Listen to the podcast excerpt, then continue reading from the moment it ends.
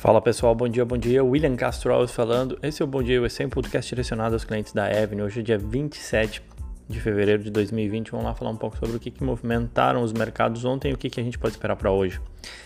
Bom, ontem o mercado, apesar de um início positivo uh, nas bolsas americanas, o mercado virou e acabou fechando novamente em território negativo, o S&P queda de 0,38, Dow Jones 0,46, só o Nasdaq segurou com um bom desempenho de algumas empresas de tecnologia subindo 0,17, tá? Mas chamou a atenção exatamente essa virada de desempenho ao longo do dia. E assim como a gente comentou, né, aqui que a reabertura do mercado brasileiro deveria levar uma, uma uma queda expressiva, a bolsa brasileira caiu forte e o dólar é, foi para 4,44 com uma alta de mais de 1%, mesmo com a intervenção do Banco Central para tentar amenizar essa alta. Ele deve intervir, a não ser que iria intervir hoje novamente, para tentar conter essa atuação do Banco Central. Ele, ele não determina a taxa de câmbio, mas ele atua para atenuar os efeitos nocivos de uma alta muito forte e rápida do dólar. É, bom, para hoje a gente segue tendo notícias não muito positivas. Destaque aí para as bolsas na Europa que pesaram com o vírus se espalhando por lá. A gente teve notícias de casos na Estônia, na Dinamarca, além do avanço na Itália, onde o número de infectados passou aí para 424 com 12 mortes saindo inclusive só da região norte, tava, o vírus estaria mais concentrado na região norte, já chegou a alguns lugares no sul, como na Puglia e na Sicília, e obviamente que isso faz pesar, e a Europa, o estoque 600, que é um índice que agrega diversas empresas europeias, caindo aí 2%. Uh, ah, na Ásia, a, a, gente teve algumas bolsas fechando positivo, como é o caso da China, onde tem muitos investidores que já vêm comprando ações, apostando que o governo chinês vá implementar alguma medida para estimular a economia, mas ainda assim a gente viu o Japão fechando com 2% de queda, a Índia com 0,4% e na média no agregado Uh, as bolsas asiáticas aí com 0,5 de queda. A gente teve novamente saltos de casos na Coreia, que é o segundo país mais afetado. Foram 433 novos casos registrados lá. Então, obviamente, que isso só faz pesar como um todo o humor dos investidores.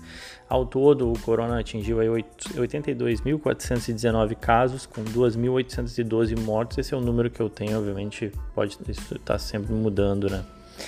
É, para os Estados Unidos, ontem o CDC, né, que é o Center for Disease Control, ele alertou para a possibilidade de transmissão para a comunidade, né, através de um paciente na Califórnia. Isso porque esse paciente ele não tem um histórico de viagens e, e também não teria uma exposição direta a algum outro infectado.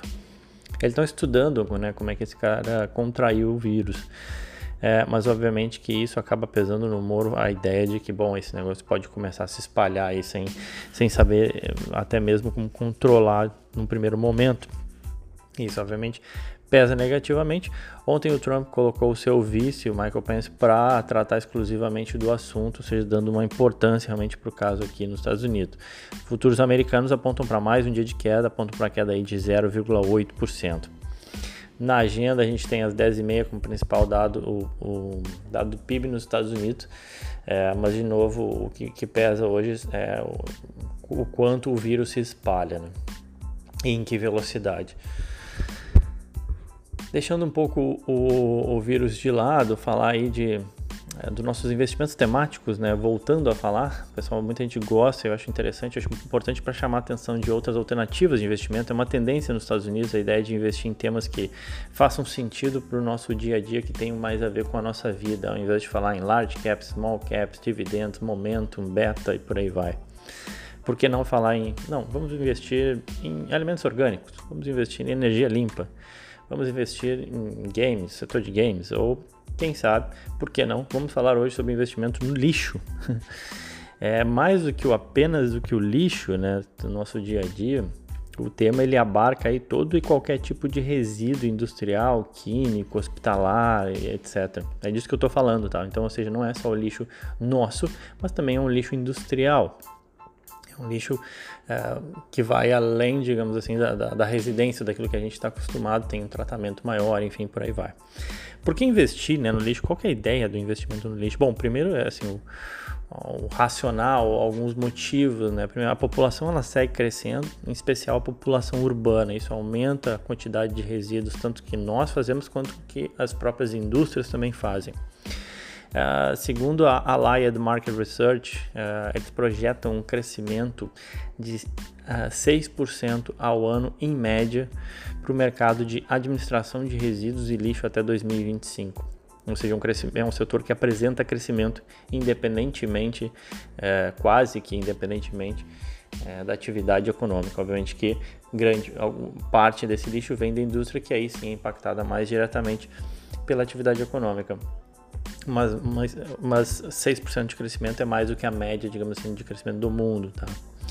É, então, seja, um setor que cresce, terceiro ponto é que cada vez existem menos espaços disponíveis para o depósito de lixos e resíduos, então tem uma necessidade de profissionalizar o tratamento do lixo, né? ou seja, e se investir em tecnologia para otimizar os processos no setor e aí criar sim soluções de reciclagem. Então, assim, é um setor que é, necessita sim de uma profissionalização e isso tem ajudado já as empresas que já atuam nesse segmento.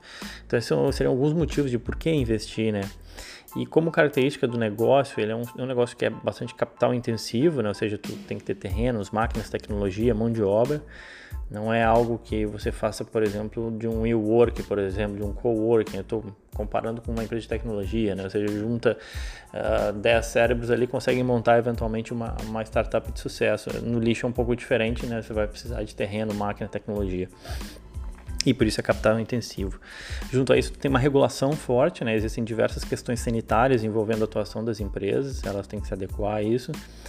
É, por outro lado, também, de forma positiva, é um, é um, setor forte gerador de caixa. Nesse sentido, funciona inclusive como um setor defensivo e menos cíclico. Ou seja, quando a economia sobe e desce, a, as companhias de lixo continuam atuando e, e eventualmente continuam crescendo, porque é um, esse é um mercado que cresce. É um setor que ainda está em consolidação, e por incrível que pareça, ao menos na bolsa, o lixo tem bastante valor, né? O setor ele negocia com prêmio, ou seja, é mais caro que o S&P. É, as empresas, quando a gente olha seus múltiplos né, de lucro ou de geração de caixa. E aí, como investir né, nesse setor? Uma das formas é através do Van Eck Vectors Environmental Services ETF. Esse é um fundo, o código dele é o EVX, é um fundo, um ETF que é negociado, tem suas cotas negociadas na bolsa e oferece uma exposição a empresas que podem se beneficiar do aumento global aí da demanda exatamente por descarte de resíduos, remoção, armazenamento de resíduo industrial e também, obviamente, o próprio nosso lixo do dia a dia. A carteira do fundo contém com 26 ações, sendo que as 10 maiores posições desse fundo respondem por 64% da carteira, ou seja, tem uma certa concentração ali. É, ele é bem dividido em termos de tamanho das empresas, tem grandes, médias e pequenas empresas, e 85% da carteira são de ações americanas, mas também tem ação canadense e dinamarquesa ali na carteira desse fundo. Ele sobe 10% em um ano e 40% em três anos. Algumas empresas que fazem, inclusive, parte dessa, da carteira desse fundo e que, enfim, são empresas que trabalham com lixo, é, por ordem de tamanho, a maior delas é o Waste Management, o código dela é WM, tem um valor de mercado aí de 51 bilhões de dólares, atua no gerenciamento do lixo comercial, residencial, industrial, tudo que é tipo de lixo, basicamente, né? Eles coletam, processam, reciclam, administram o lixo, é uma empresa do Texas. As ações sobem 22% em um ano e 7% em 2020. É a segunda maior Republic Services, código é RSG, um valor de mercado de 30 bilhões de dólares. É empresa do, de Phoenix, no Arizona, também atua no, em diversos segmentos do lixo, mas tem um foco maior no serviço residencial, né? o caminhãozinho aquele do lixo que vem recolher o nosso lixo aqui nos Estados Unidos, com caminhões de coleta e tudo mais. A empresa tem um, teve um bom crescimento de lucro aí nos últimos três anos, 14% na média, e as ações refletem isso, subindo 25% em um ano e 8% em 2020. E para acabar, falar de três só, a Waste Connections, a WCN, tem um valor de mercado de 27 bilhões de dólares, é uma empresa canadense. Também faz os diferentes tipos de lixo, mas ela tem uma diferenciação que ela também atua como uma transportadora do lixo né, para quem já administra empresas que fazem a reciclagem, por exemplo, ela só faz o transporte em alguns casos, usando também inclusive uma rede intermodal, incluindo vagões para coletar resíduos. Eles também reciclam resíduos da indústria de petróleo e gás, enfim, ele tem essa, essa diferenciação. A Waste Connections, código dela WCN, sobe em um ano 22% e em 2020 11%. E vamos lá, deixando o lixo de lado, falar um pouco de comida, a Papa John's, a pizza, uh, conhecida Papa John's aqui nos Estados Unidos, PZZA é o código dela, é a concorrente da Domino's e da Pizza Hut. Ela reportou um resultado que superou as estimativas dos analistas em termos de lucros e receitas, mas isso não foi suficiente, as ações caíram 10%, a PZZA. Qual que é a causa? Coronavírus. Corona ah, forçou o fechamento de 50 lojas na China. Eles até comentaram que o impacto financeiro não tende a ser relevante, mas existe muita incerteza sobre o potencial impacto do negócio deles. E é isso que pesou, ou seja, olha, a gente não sabe exatamente, não consegue mensurar o quanto isso vai nos impactar. Eles disseram isso e a ação caiu 10%. A empresa vale 1,9 bilhão de dólares, tem uma dívida elevada comparada à sua geração de caixa e opera no mercado de muita concorrência, né? Complicado. Ainda assim, as ações subiram 40% em 12 meses e no ano elas caem 3,5%.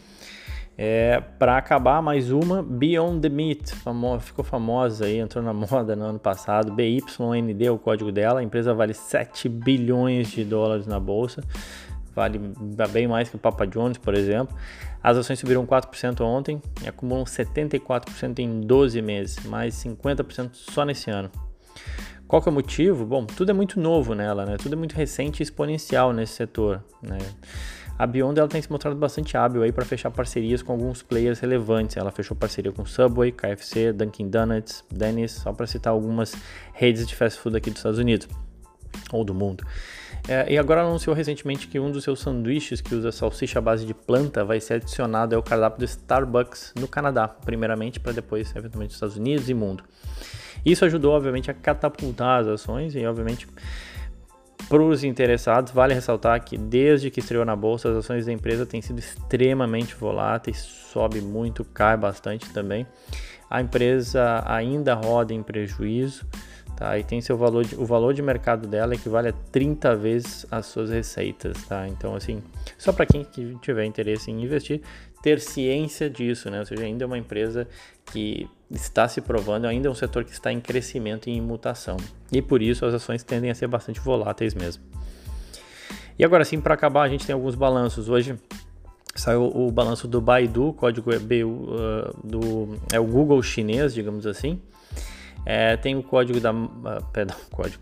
Tem o balanço também da Monster Beverage, né? Dos, dos energéticos, aqueles, código MNST. Eu me enrolei, não falei o código Baidu, é, o código é, é BIDU, tá? O Google chinês, digamos assim.